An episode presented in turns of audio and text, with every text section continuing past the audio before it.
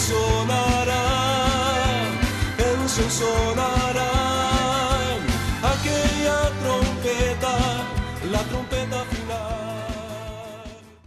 La Iglesia de Cristo de los Ministerios Llamada Final en Phoenix, Arizona, presenta su programa Llamada Final.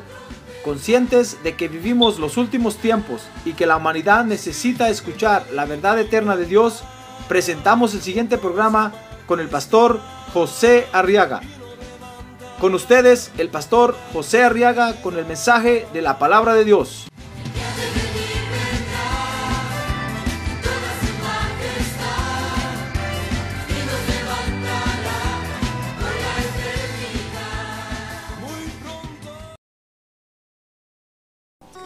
Y vamos a abrir nuestra Biblia, hermano. Llegó el momento de estudiar la palabra de Dios. Amén. ¿Quiere usted conocer a Dios? Muy bien, llegó el momento de conocer en las escrituras a nuestro Dios.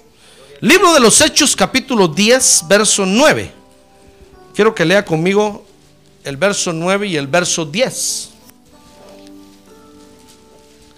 Y mire qué interesante lo que vamos a estudiar hoy, hermano.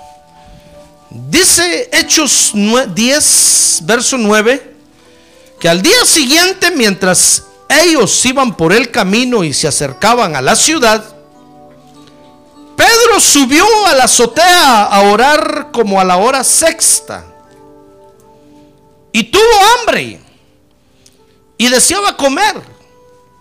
Pero mientras le preparaban algo de comer, dice que le sobrevino un éxtasis. ¿Qué le sobrevino a Pedro? Un éxtasis.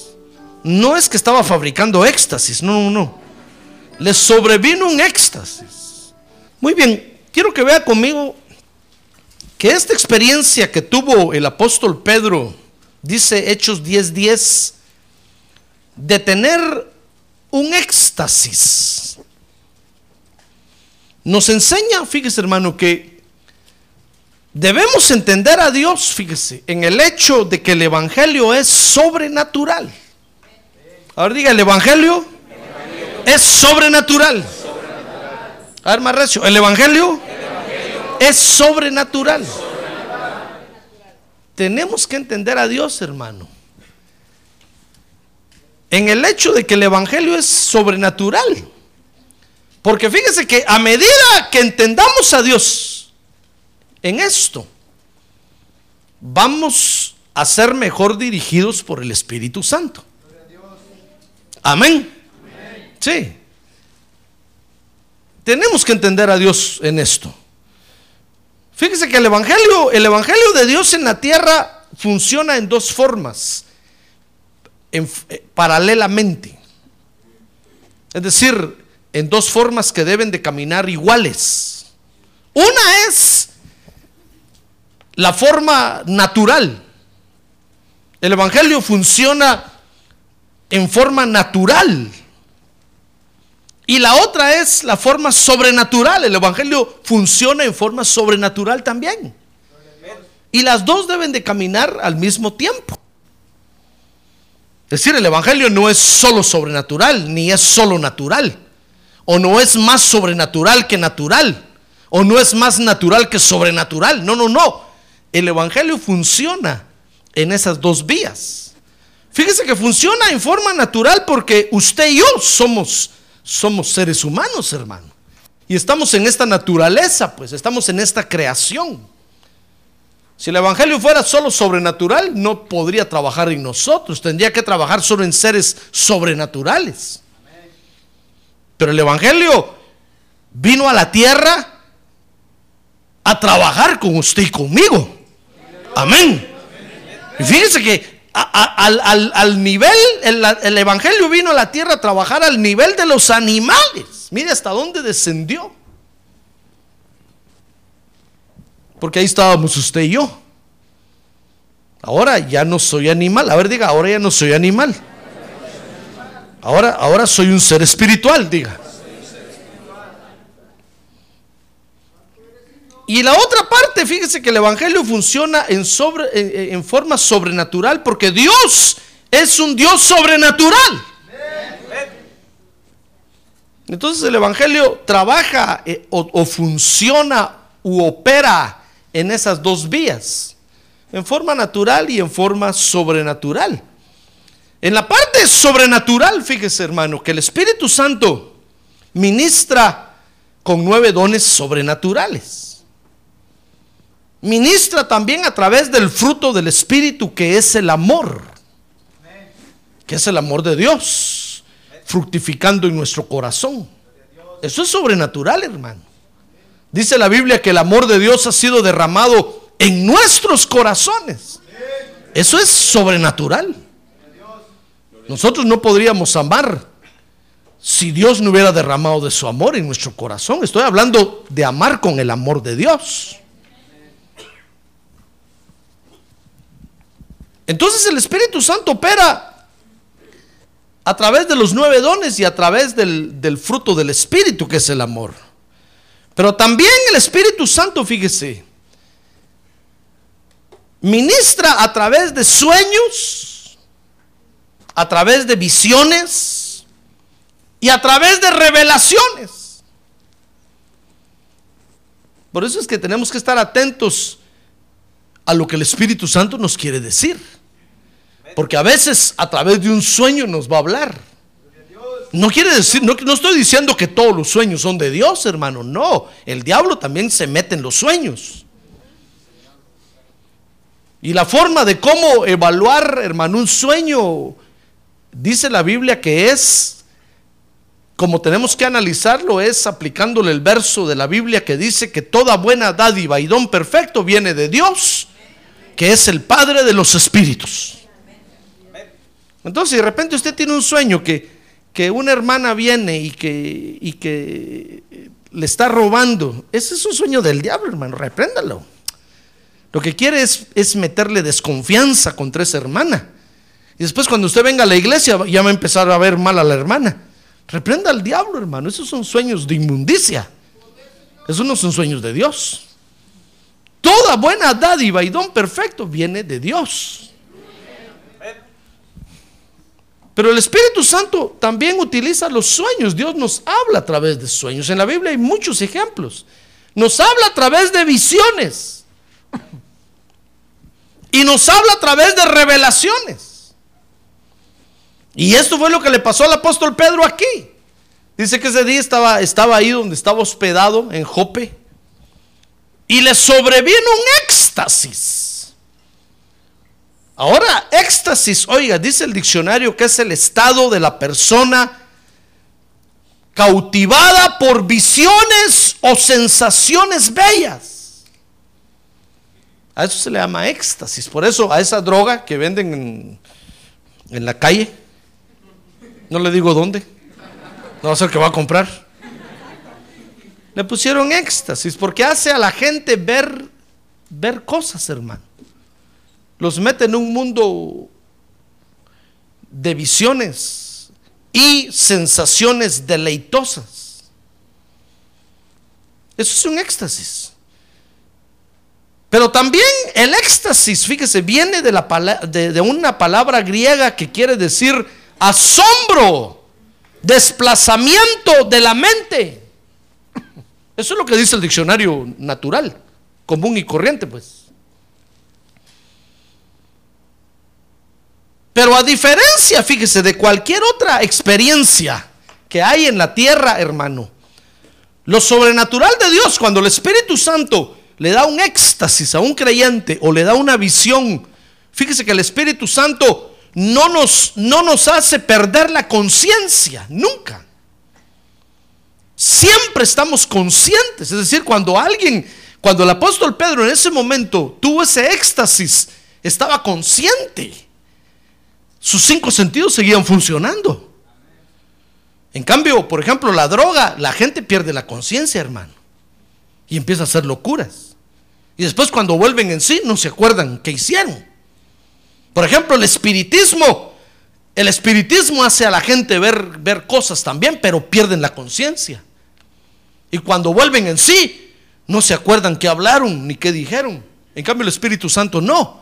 El Espíritu Santo siempre nos deja conscientes. Ah, gloria a Dios, hermano. Dios. A ver, diga, gloria a Dios. Por eso cuando un hermano o una hermana aquí en la, a la hora del culto tiene, dice, el Señor me está mostrando, estoy viendo esto, está consciente. Si yo me acerco y, y lo toco y lo paro, se calla.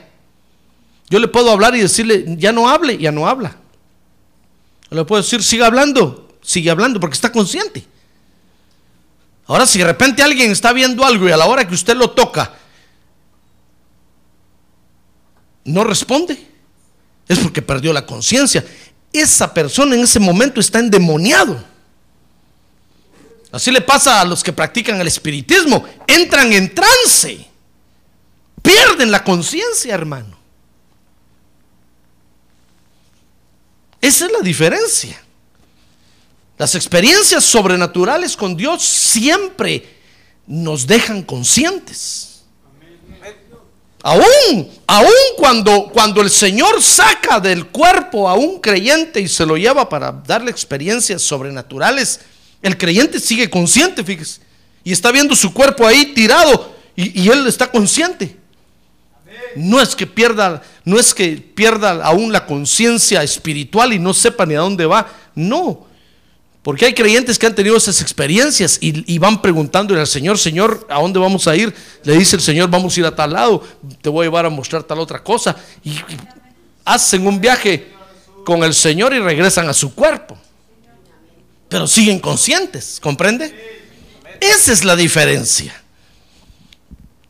de lo sobrenatural de Dios con cualquier otra experiencia que haya en el mundo. Cualquier otra experiencia que el mundo pueda ofrecer hace que las personas pierdan la conciencia. En cambio Dios no. Dios nos deja siempre conscientes. Por eso sí, si alguna vez usted está en la iglesia y usted pierde la conciencia, usted está afectado por un demonio. Usted tiene que buscar una liberación. Acuérdese que ni siquiera el hipnotismo, hermano. Usted no puede venir a hablar conmigo y decir es que no me di cuenta, perdí, no me di cuenta. Porque el hipnotismo, fíjese que viene de la palabra hipnos y el hipnos era en, en la mitología griega, era el hermano de la muerte. En todo momento usted tiene que estar aquí en la iglesia consciente. Y todo lo que usted va a hacer lo tiene que hacer consciente. Una vez me recuerdo que hubo una hermana en la iglesia que dio una profecía y decía, hijitos míos, yo, no estaba ese día en el culto, pero me contaron los hermanos. Dice que decía, hijitos míos, eh, porque los miro hambrientos, sedientos, están muriendo. Entonces cuando yo vine me dijeron, mire pastor, fíjese que hubo una profecía aquí, la dio la hermana fulana y decía que nosotros nos estamos muriendo. Ah, bueno, le dije, llamen a la hermana fulana y me saqué la espada, hermano. Hoy le corto la cabeza. Dije, usted dio una profecía, ¿qué es eso? ¿cómo es eso que se están muriendo? ¿Acaso no tienen pastor? ¿No soy el pastor aquí? Si yo sé el alimento que les estoy dando. ¿Sabe qué me dijo? No, me dijo, yo no sé, el Espíritu eso me puso, yo lo dije. Ah, bueno, le dije, yo predico el Evangelio también, no hablo tonteras, le dije. Y el Espíritu me pone lo que tengo que hablar. Yo tengo que discernirlo. ¿Pero qué le parece? Perdió la conciencia y se puso a hablar. Eso es diabólico, hermano. Porque cada quien aquí tiene que ser responsable de sus hechos. Usted no puede decir, no, pastor, es que Dios me lo dijo y yo no, no sé qué hice. No, no, no, no, momento, joven todo el movimiento sobrenatural de Dios lo hace con nuestra autorización y dejándonos conscientes. Amén. Ya ve que está interesante lo que vamos a estudiar. A ver, que tiene un lado, anímese, hermano. Anímese. Qué interesante está esto, hermano. Entonces, fíjese que todos los que han servido al Evangelio, si usted mira en la Biblia, todos los que hemos servido al Evangelio, nos hemos movido en estas dos vías, en la vía natural y en la vía sobrenatural. Dice la Biblia en Lucas 2.52, por ejemplo. Vea conmigo ahí, pues, abra su Biblia. Lucas 2.52. Que Jesús así creció. Dice, y Jesús crecía en sabiduría, en estatura y en gracia. ¿Para con quién lee usted ahí? Mire, lo sobrenatural. ¿Y para con quién más? Para con los hombres, lo natural. Jesús creció en esas dos vías, hermano, y, en forma paralela, es decir, en forma pareja. Jesús no fue un misticón ahí que anduviera con las manos diciendo, no, es que estoy buscando a Dios, yo solo busco a Dios, yo no me importa lo demás, no me importa qué voy a comer, no, no, yo solo, no, no, no, no. Jesús buscaba a Dios, pero también crecía en gracia, en sabiduría y en qué más? Y en estatura para con los hombres, hermano. Por eso la gente lo miraba y decía, ¿cómo es esto que este dice que es hijo de Dios y es un comelón y bebedor de vino? amigo de pecadores y publicanos. Pero es que el Señor tenía que desarrollarse en, los dos, en los dos, en las dos atmósferas, en esas dos, en esos dos ambientes, en esas dos vías, pues. Porque ese es el Evangelio, hermano. El Evangelio nunca lo va a llamar a usted a venir a la iglesia y volverse así misterioso, casi un monje. el monje loco, el longe moco.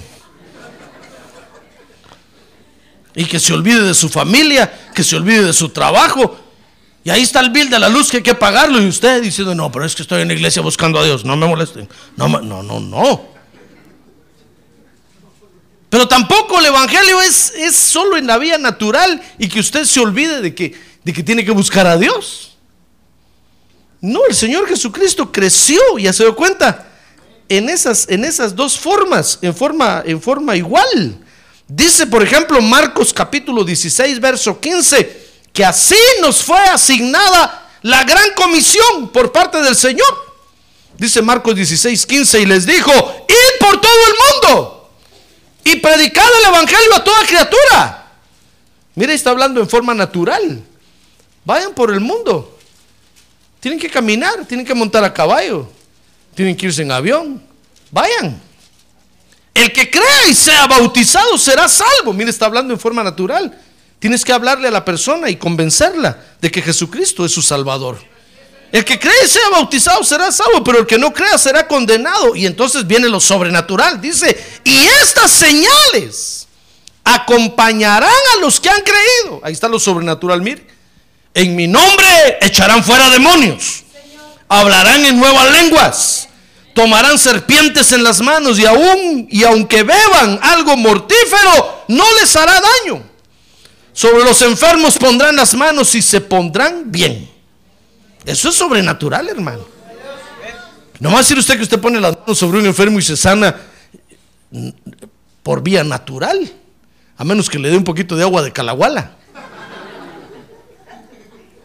Pero eso lo hacen los brujos, hermano. No, usted, un enfermo le pone las manos en el nombre de Jesús, sea sano. Y el enfermo se sana. Eso es algo sobrenatural, hermano.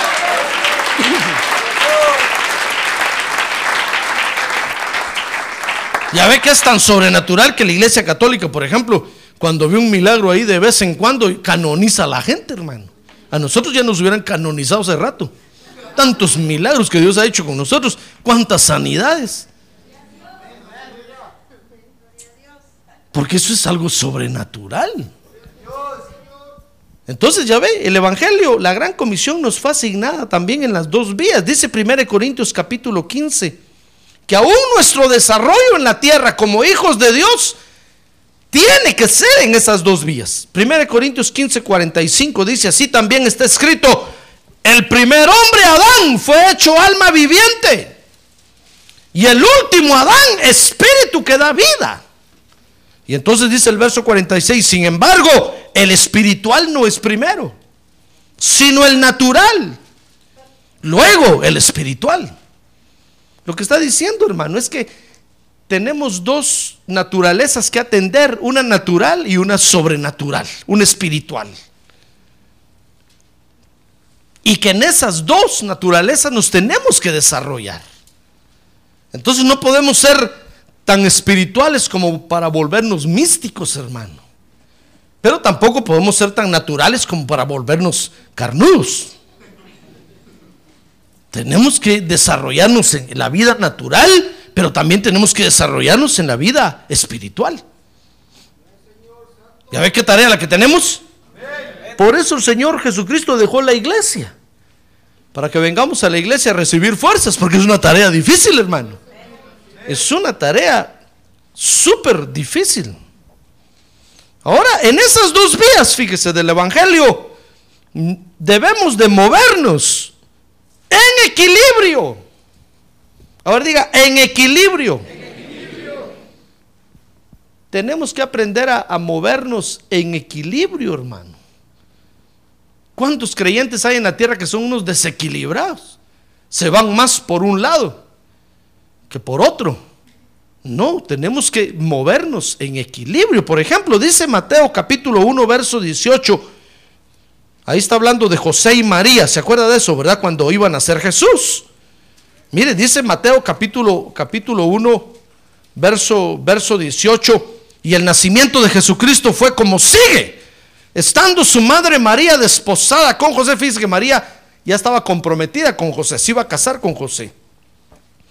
Y antes de que se consumara el matrimonio, es decir, no habían, no se habían ido todavía de luna de miel. Y se halló que María estaba embarazada. Y todos miraron a José y le dijeron tan escondidito que lo tenías, ¿verdad? Y José dijo, yo me lavo las manos. Dice que se halló que María había concebido por obra del Espíritu Santo. Esto es algo sobrenatural, hermano. ¿Cómo una muchacha virgen va a resultar embarazada solo con haber oído la voz del ángel que le dijo que Dios la iba a usar para que naciera el Hijo de Dios en la tierra? En ese momento María le creyó a Dios y quedó embarazada. Pues todavía María le dijo al ángel, ¿y cómo va a ser eso si no conozco a varón?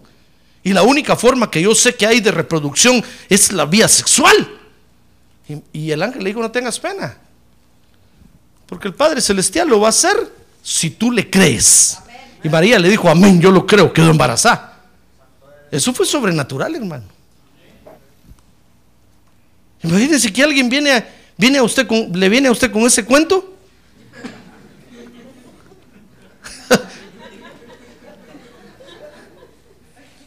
¿Sabe qué hizo José? Dice el verso 19 que José su marido, siendo un hombre justo y no queriendo difamarla, dice que quiso abandonarla en secreto. Es que ese José tenía los, los pies bien puestos sobre la tierra, hermano. Ya ve, ahí está la vía natural, mire. Lo sobrenatural es que María quedó embarazada. Y lo natural es que José dijo, no, no, no, ese cuento ya es viejo, le dijo. Ese cuento ya me lo sé. A mí no me vas a tomar el pelo. Yo tengo los pies sobre la tierra. José, José le dijo, no, no, no, no. Veámoslo en la vía natural. Dice el verso 20, pero mientras pensaba esto, mire, cuando José estaba pensando con los pies sobre la tierra,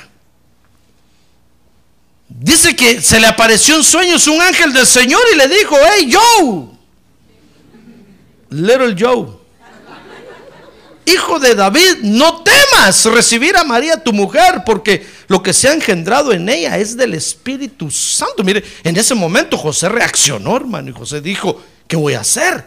Si esto, esto Dios lo está haciendo. Y entonces dice que fue, recibió a María su mujer y no la conoció, es decir, no tuvo relaciones con ella hasta después que dio a luz a, Jesús. Entonces, ¿comprende cómo, cómo tenemos que caminar? Tenemos que aceptar lo sobrenatural, pero con los pies sobre la tierra, hermano. No podemos volvernos tan místicos como para ver solo lo sobrenatural sin analizarlo desde el punto de vista de la tierra. ¿Comprende? Entonces tenemos que ser equilibrados. Yo sé que Dios le habla a usted. ¿Sabe por qué estudiamos esto? Porque yo sé que Dios le habla a usted. Yo sé que usted tiene visiones. Yo sé que Dios le habla por sueños, pero por el amor de Dios ponga los pies sobre la tierra, hermano. Porque en esas dos vías se desarrolla el Evangelio. Mire, si a usted Dios le ha dicho, te vas a casar con aquel muchacho guapo, joven que está allá, pelo parado. Bueno, dígale usted a Dios, bueno Dios, está bueno, pero, pero quiero ver hechos fehacientes, pues.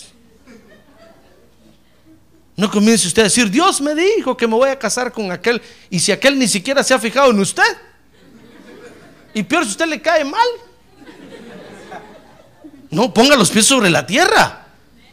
No solo porque Dios le dijo, quiere decir que hasta hecho. No, Dios le dijo. Pero tal vez le dijo para que usted se embellezca un poco, porque anda toda despeinada y toda...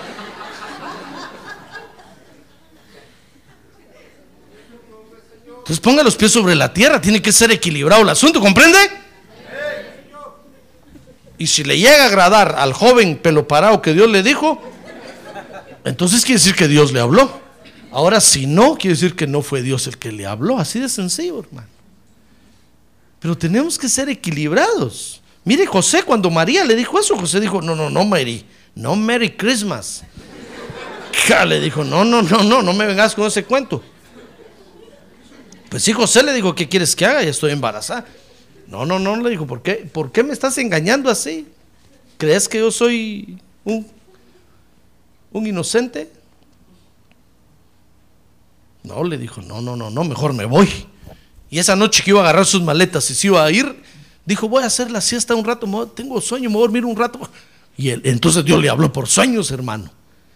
Y le dijo, José, no te atrevas a dejar a María, porque lo que te dijo es cierto. Entonces ya comprobándolo, José, hermano, ya no dejó a María. Entonces, ¿comprende, comprende cómo, cómo, cómo se mueve el Evangelio?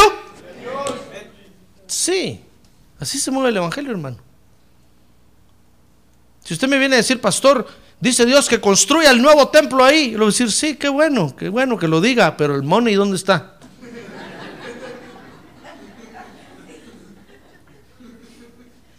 Soltando el llanto y cayendo el muerto. ¿Cómo es el dicho? Se me olvidó. ya se me olvidó el dicho. Cayendo el muerto y soltando el llanto. Y yo le voy a decir a usted, eso lo dijo Dios. Ah, bueno, pero no le dijo cuándo me va a dar el dinero. Porque con qué lo voy a construir, con cascaritas de güero güero.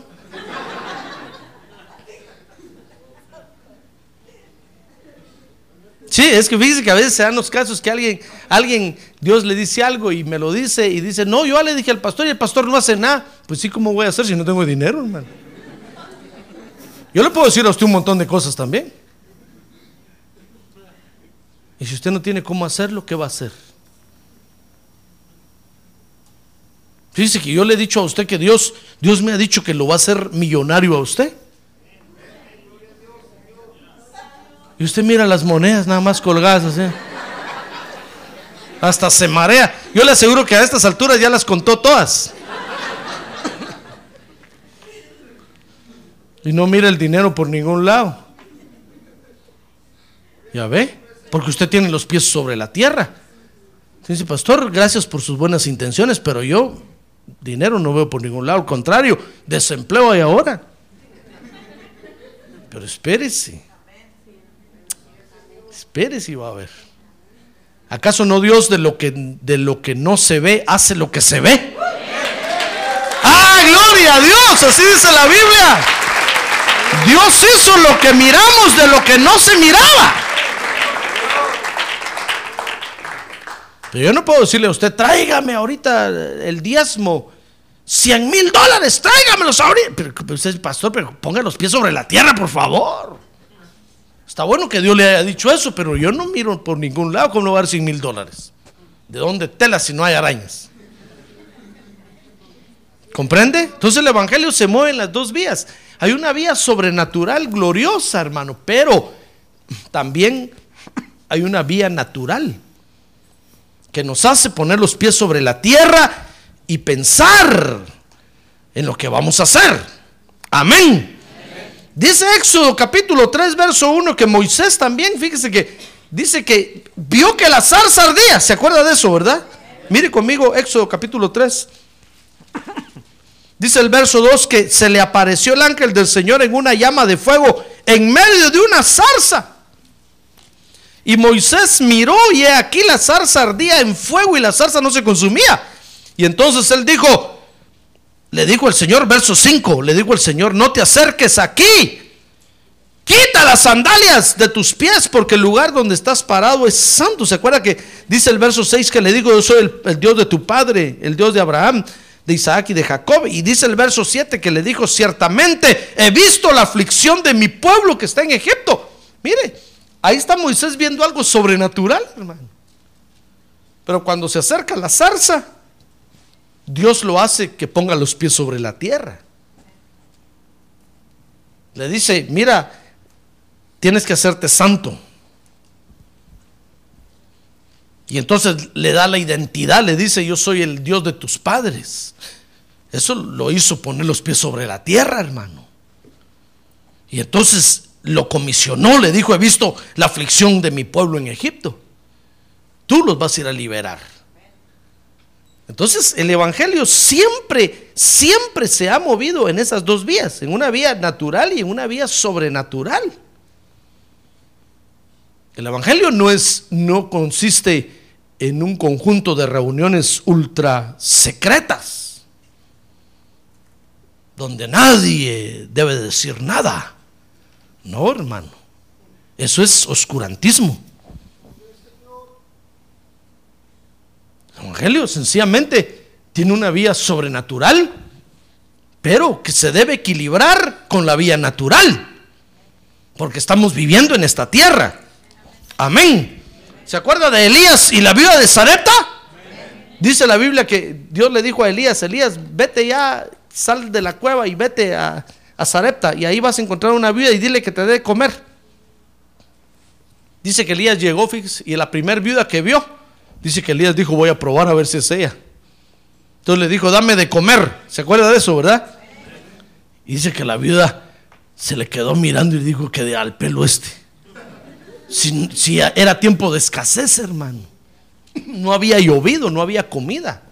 Y la viuda le dijo, no, ¿cómo te voy a dar de comer si solo tengo un poquito de harina y un poquito de aceite? Y vine a recoger esta leña para juntar un poco de fuego, hacer dos tortas, una para mi hijo y para mí, y ahí nos vamos a morir de hambre. Entonces Elías le dijo, bueno, pero antes de que hagas la tuya y la de tu hijo, hazme a mí primero, porque dice Dios, le dijo, dice el Señor, que si me das a mí primero, la harina y el aceite no se van a acabar. ¡Ah, gloria a Dios! Mire, ahí estaba, ahí estaba lo, ahí estaba lo, ahí estaba lo, lo sobrenatural, ya ve. Que Elías fue y encontró la viuda y le dijo, el Señor me dijo que viniera, yo no vengo, le dijo Elías de mi cuenta, Dios me mandó contigo. Entonces cuando la viuda oyó eso, hermano, la viuda dijo, esa era la prueba que estaba esperando. Porque Dios ya le había hablado a la viuda. Y le había dicho, va a venir un profeta y te va a decir esto y esto, y hazle a él primero. Entonces cuando la viuda oyó eso, ya la viuda dijo, esto es de Dios. Imagínense si la viuda se hubiera quedado so- so- asombrada. Porque Elías le dijo, dame de comer. Se hubiera muerto, hermano. Ah, pero la viuda tenía bien puestos los pies sobre la tierra. Y la viuda le dijo, ¿cómo no? Es cierto que soy viuda, pero no tonta. ¿De qué cuenta te voy a dar de comer si no tengo comida? Tú me deberías dar a mí. Pero cuando le dijo, pero así dice el Señor, dame a mí primero y nunca se va a acabar. La viuda dijo, este es el hombre que estaba esperando, este es el ministro de Dios. Y entonces fue y le preparó a Elías y dice que la harina y el aceite nunca escasearon, nunca se terminaron.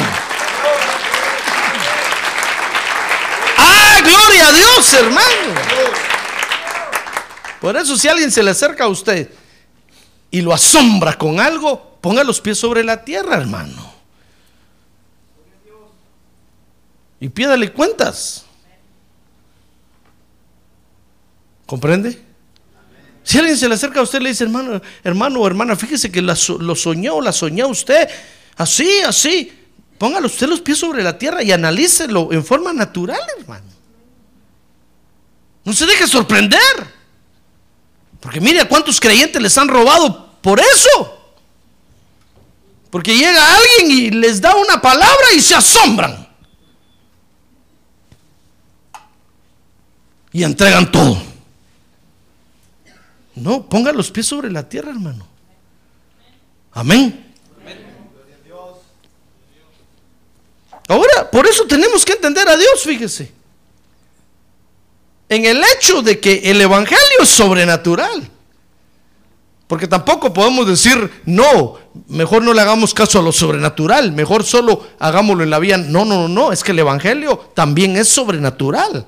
Si nosotros despreciamos lo sobrenatural, hermano, el Espíritu Santo ya no va a hacer las maravillas que quiere hacer con nosotros. Porque el Espíritu Santo es sobrenatural, porque es Dios.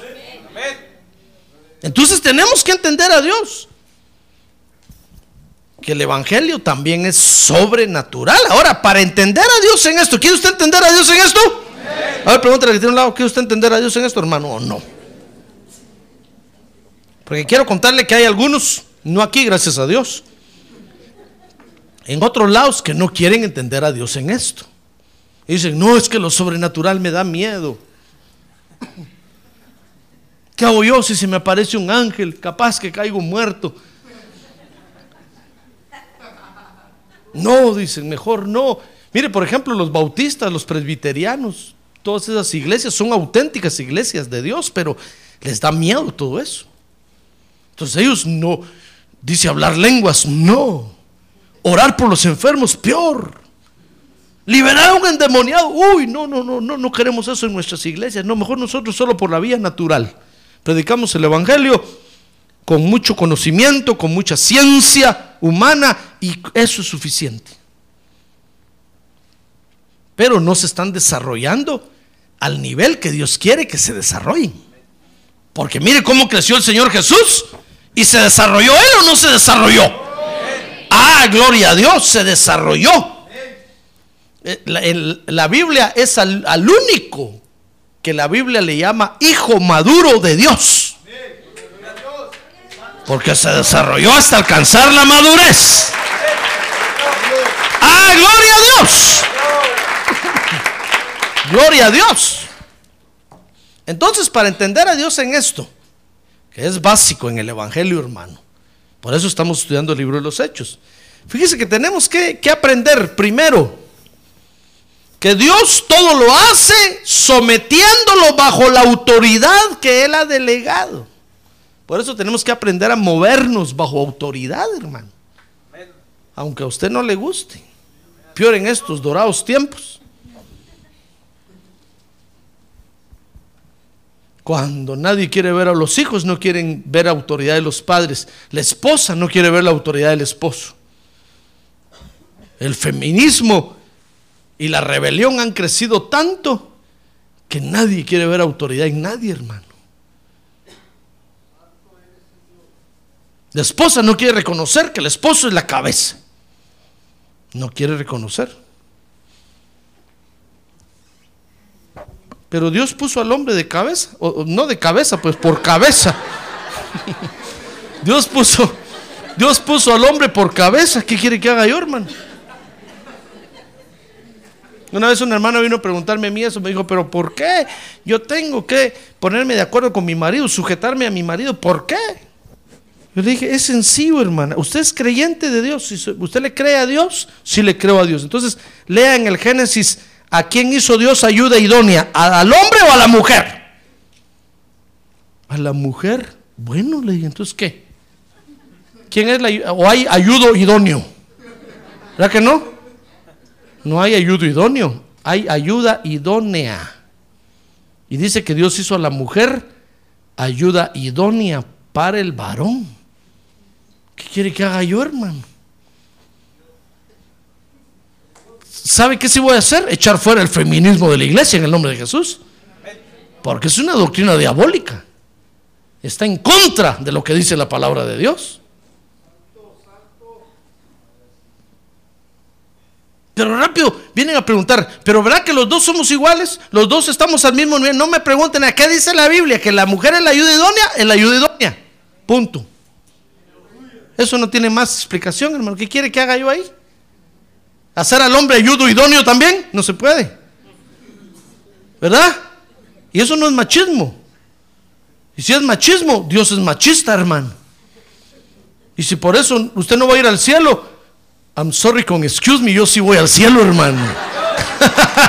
¡Ah, gloria a Dios! ¡Gloria a Dios!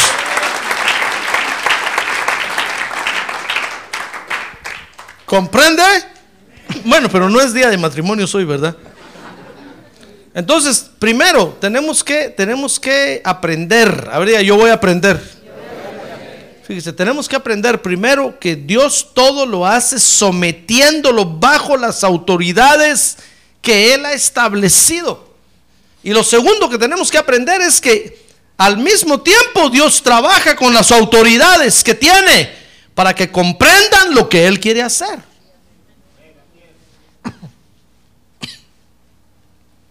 Entonces veamos lo primero. Dios todo lo hace sometiéndolo bajo las autoridades que Él ha delegado. Mire conmigo, perdón, Hechos capítulo 10, verso 3. Si ustedes me hacen reírme mucho, hermano. Y eso me da, me da tos. Hechos capítulo 10, verso 3. Estudiamos ahora ahí lo que leímos al principio. Gloria a Dios. Tenemos tiempo, hermano. Dice que como a la hora novena del día, fíjese, Hechos 10.3. Dice que Cornelio, ahí está hablando de Cornelio, vio claramente en una visión a un ángel de Dios que entraba a donde él estaba y le decía, Cornelio, mire, eso es sobrenatural. Mirándolo fijamente y, y Cornelio dice, perdón, mirándolo fijamente y atemorizado, Cornelio dijo, ¿qué quieres, Señor? Y el ángel le dijo entonces, y él le dijo, tus oraciones y limosnas han ascendido como memorial delante de Dios. Dice el, verso 5, despacha ahora algunos hombres a Jope y manda traer a un hombre llamado Simón, que también se llama Peter, Pedro. Este se hospeda con un curtidor llamado Simón, cuya casa está junto al mar. Y después que el ángel, después que el ángel que le hablaba se había ido, dice que Cornelio llamó a dos de los criados y a un soldado piadoso de los que constantemente le servían y después de explicarles todo los envió a Jope. Mire, mire, esto es un hecho sobrenatural, hermano.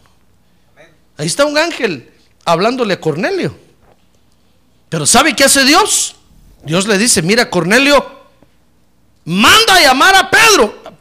Era un apóstol, hermano, era una autoridad de Dios. Si Dios no, no lo sometiera todo bajo autoridades, le hubiera dicho, mira Cornelio, no tengas pena, ponte tú la mano en la frente y, y la otra en el estómago, profetízate tú mismo. No necesitas pastor ni necesitas autoridad. Tú mismo puedes hacerlo. Tú eres el apóstol, el pastor, el maestro. Eh, tú eres todo. No, pero le dijo, mira Cornelio, Dios te quiere bendecir, pero para bendecirte tienes que ir a la church allá con el pastor Joe Arriaga.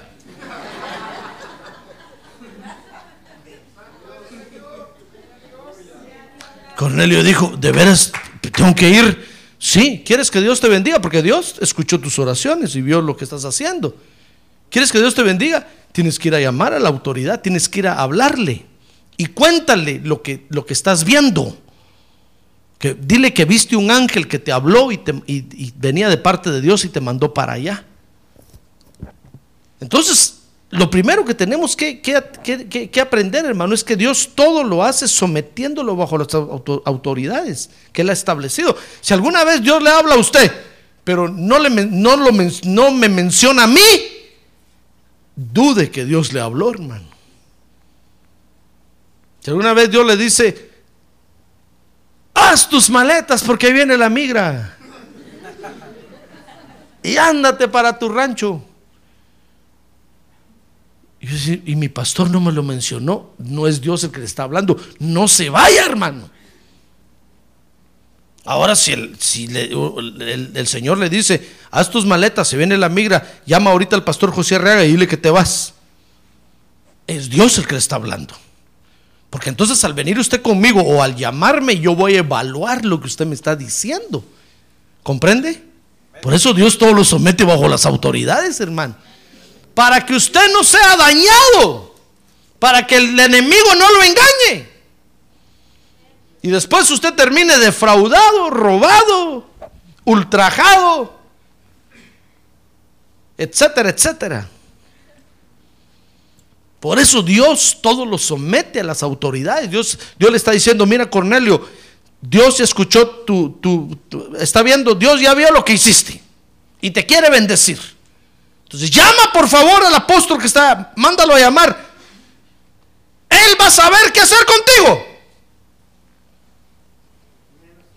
Segundo, lo que tenemos que saber es que al mismo tiempo Dios trabaja con las autoridades. Mire, si Dios le está hablando a usted algo, al mismo tiempo Dios me lo va a estar diciendo a mí, hermano. Y si no es al mismo tiempo, más adelante Dios me lo va a decir. ¿Comprende? Tal vez usted viene conmigo y me dice, pastor, fíjese que Dios me dijo que voy a predicar en lugar suyo. Si ya me quiere banquear. Es lo que yo naturalmente voy a pensar, hermano. Entonces yo le voy a decir, bueno, qué bueno que Dios le dijo eso, pero a mí no me ha dicho nada. Pero puede ser que en unos días Dios me diga, ¿te acuerdas lo que te vino a decir el creyente este? Es cierto. Entonces, Dios trabaja también con las autoridades. Es lo mismo que hizo con José y María. Dios engendró a Jesús en María. Y María le dijo a José, José no sabía nada, hermano. José dijo, no, no, no, a mí no me echen la culpa ni me metan en ese lío, yo no tengo nada que ver. Pero entonces Dios lo detuvo y más adelante entonces Dios le dijo, no, José, lo que María te está diciendo es verdad. Entonces José, como autoridad de María, inmediatamente le dijo, como no, Dios, si estamos para servirte. Si lo que queremos es agradarte a ti. ¿Comprende cómo funciona el Evangelio? Entonces mire conmigo Hechos 10.9. Al mismo tiempo Dios trabaja con las autoridades que tiene para que comprendan lo que Él quiere hacer. Dice Hechos 10.9 que al día siguiente, mientras ellos iban por el campo, a los que Cornelio envió, dice que se acercaban a la ciudad. Y entonces Pedro se subió a la azotea a orar como a la hora sexta y tuvo hambre y deseaba comer, pero mientras le preparaban algo de comer, le sobrevino un éxtasis, tuvo una visión. Dice que vio el cielo abierto y un objeto semejante a un gran lienzo que descendía bajado a la tierra por las cuatro puntas. Y había en él toda clase de cuadrúpedos y reptiles de la tierra y aves del cielo. Y oyó una voz que le dijo, levántate Pedro, mata y come. Mas Pedro dijo, de ninguna manera, Señor, porque yo jamás he comido nada impuro o inmundo. ¿Ve? Pedro tenía los pies sobre la tierra también en ese momento. Está viendo algo sobrenatural, pero le está diciendo, no Dios, yo jamás, tu palabra dice que no tengo que comer nada impuro ni inmundo. Y de nuevo por segunda vez dice que llegó a él una voz, lo que Dios y le dijo, lo que Dios ha limpiado, no lo llames tú impuro. Y esto dice que sucedió tres veces. E inmediatamente el lienzo fue recogido al cielo. Mire, en ese momento, Pedro, dice ahí la Biblia, que no entendió lo que pasaba, hermano. Pedro volvió en sí de la visión y dijo, ¿qué será eso que vi? ¿Por qué miré y oí que Dios me decía que matara y comiera si es prohibido para mí? Entonces Dios estaba trabajando con la autoridad, ¿se da cuenta? Por lo que Cornelio le iba a venir a decir. Ahora, cuando nosotros entendemos a Dios, entonces fíjese, en el hecho de que el Evangelio es sobrenatural y cómo el Evangelio hoy trabaja en la tierra, entonces todo resulta entendido y edificante. Por ejemplo, mire conmigo Hechos 10, 17. Hechos capítulo 10, verso 17, dice que mientras Pedro estaba perplejo pensando en lo que significaría la visión que había visto. He aquí los hombres que habían sido enviados por Cornelio, después de haber preguntado por la casa de Simón, aparecieron a la puerta. Y llamando preguntaron si allí se hospedaba Simón, el que también le llamaban Peter. Y mientras Pedro meditaba sobre la visión, el Espíritu le dijo, Mira, tres hombres te buscan, levántate pues, desciende y no dudes en acompañarlos, porque yo los he enviado. Entonces Pedro, verso 21, descendió a donde estaban los hombres y les dijo, he aquí, yo soy el que buscabais. ¿Cuál es la causa por la que me habéis, ah, por lo que habéis venido? Verso 22, y ellos le dijeron, a Cornelio el centurión, un hombre justo y temeroso de Dios y que es muy estimado por toda la nación de los judíos, le fue ordenado por un santo ángel que te hiciera venir a su casa para oír tus palabras.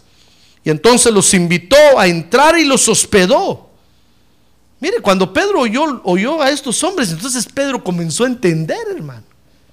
Pedro dijo, caramba, eso es lo que Dios me estaba mostrando en la visión que estos gentiles me iban a venir a buscar.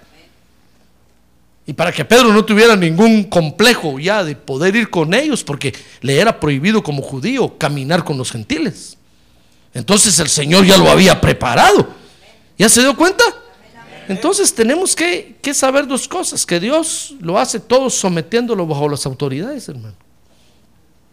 Y en segundo lugar, al mismo tiempo Dios trabaja con las autoridades. Por eso, cuando usted, esposa, quiera algo y le dice al esposo, dele tiempo para que piense al muchacho, déjelo un rato. No es que usted le dice, vamos a hacer tal cosa, y el esposo dice, no. Dice, ya me dijo que no. Es que siempre, eh, tiempo, que piense lo que usted le dijo. Usted le dice las cosas y quiere que el otro ya sonriente le diga, ¿cómo no? Con mucho gusto. No, déjelo que piense. Déjelo, dígale, te voy a dar un par de meses para que lo medites. Cuando, cuando a veces viene alguna de mis hijas y me dice, papi, quiero que me compres tal cosa. Le digo, está bueno, hija mía, dame unos tres meses para pensarlo y entonces, no, si yo lo quiero ya. Digo, pero déjame pensar primero, ¿dónde voy a conseguir dinero para comprártelo? ¿Comprende? Entonces, a veces le dicen a uno las cosas y quieren que uno conteste, ya sí, hermano. Que las esposas, como han estado pensando y calculando la cosa, pensando, y ya lo tienen todo fríamente calculado.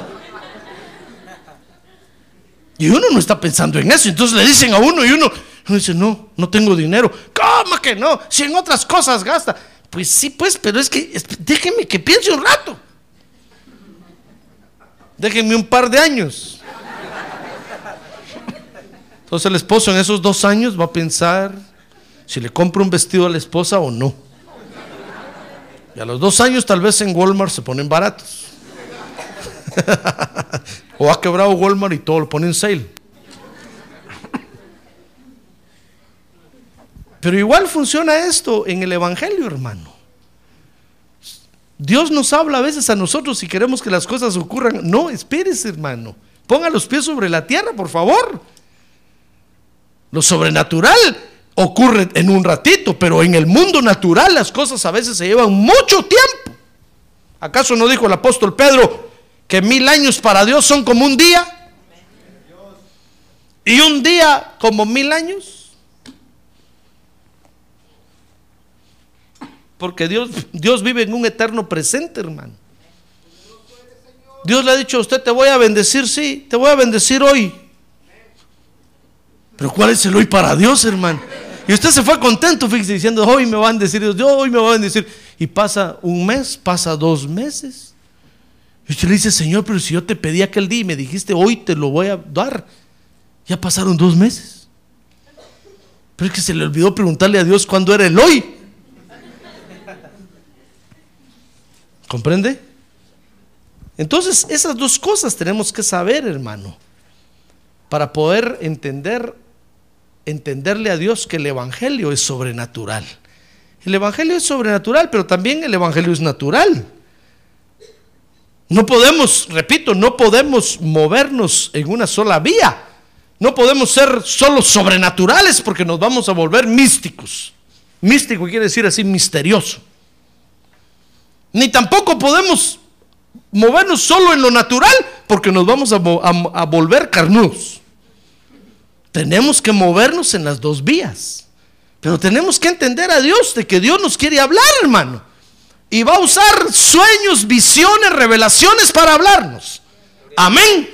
Así es que cuando usted oiga que alguien tiene una visión, créale a Dios, pero con los pies sobre la tierra. Pida pruebas, pida AD, ID. Es que como hablo alemán un poco también se me confunde.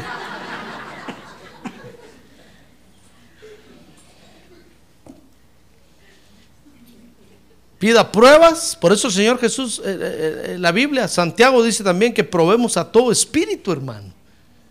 Todo el que se le acerca, usted tiene que probarlo y pedirle identificaciones y ponerlo a prueba para saber si viene de parte de Dios. Amén. Entonces hoy nos toca entender a Dios en el hecho de que el Evangelio también es sobrenatural. ¿Quiere levantar su mano y decirle gracias Dios? Porque el Evangelio es sobrenatural. Amén. Cierre sus ojos, hermano. Cierre sus ojos un momento, por favor. Tenemos que entender a Dios de que el Evangelio es sobrenatural, porque lo sobrenatural nos va a hacer caminar a la victoria que Dios nos quiere dar. Por eso prepárese, porque Dios le va a hablar sobrenaturalmente, hermano. A Moisés se le habló a través de una zarza. A Pedro aquí le habló a través de una visión, de un éxtasis que tuvo. Pero ponga los pies sobre la tierra. Cuando Dios le hable, sométalo todo a la autoridad que Dios le ha dado. Y si la autoridad no le entiende, dele tiempo, dele tiempo que Dios le hable a la autoridad, hermano. Y entonces va a ver que todo es entendible y todo va a ser para nuestra edificación. Porque eso es lo que Dios quiere. Dios quiere edificarnos. Dios jamás quiere confundirnos ni atormentarnos. No, Dios quiere edificarnos, hermano. Pero entonces tenemos que entender a Dios. Cómo Dios se manifiesta, cómo Dios habla y lo que usted y yo tenemos que hacer para poderlo entender. Quiero decirle gracias Dios porque tú eres un Dios sobrenatural. A ver, póngase de pie, levante su mano en alto y dígale, gracias Dios porque tú eres un Dios sobrenatural. Gracias porque eres un Dios poderoso, sobrenatural. Gracias porque esta naturaleza, tú estás sobre lo natural. Gracias porque esta naturaleza no te domina a ti, Señor, sino que tú dominas a lo natural. Gracias porque tú eres mi Dios. Y hoy te quiero entender que sobrenaturalmente tú me vas a hablar. Sobrenaturalmente tú me vas a dirigir.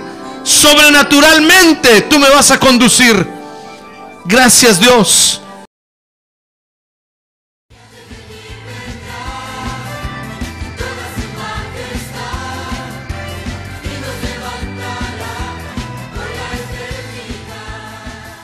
La Iglesia de Cristo de los Ministerios, llamada final en Phoenix, Arizona, cumpliendo con la comisión de Joel 2.1, presentó su programa, Llamada Final. Esperamos que nos vuelva a sintonizar la próxima semana a la misma hora por esta emisora. Los invitamos a nuestras reuniones en el 6023 Norte 71 Drive, esquina con Bethany Home Road. Para mayor información puede llamarnos al 623-934-1259 o visitarnos en la internet al www.llamadafinalphoenix.com.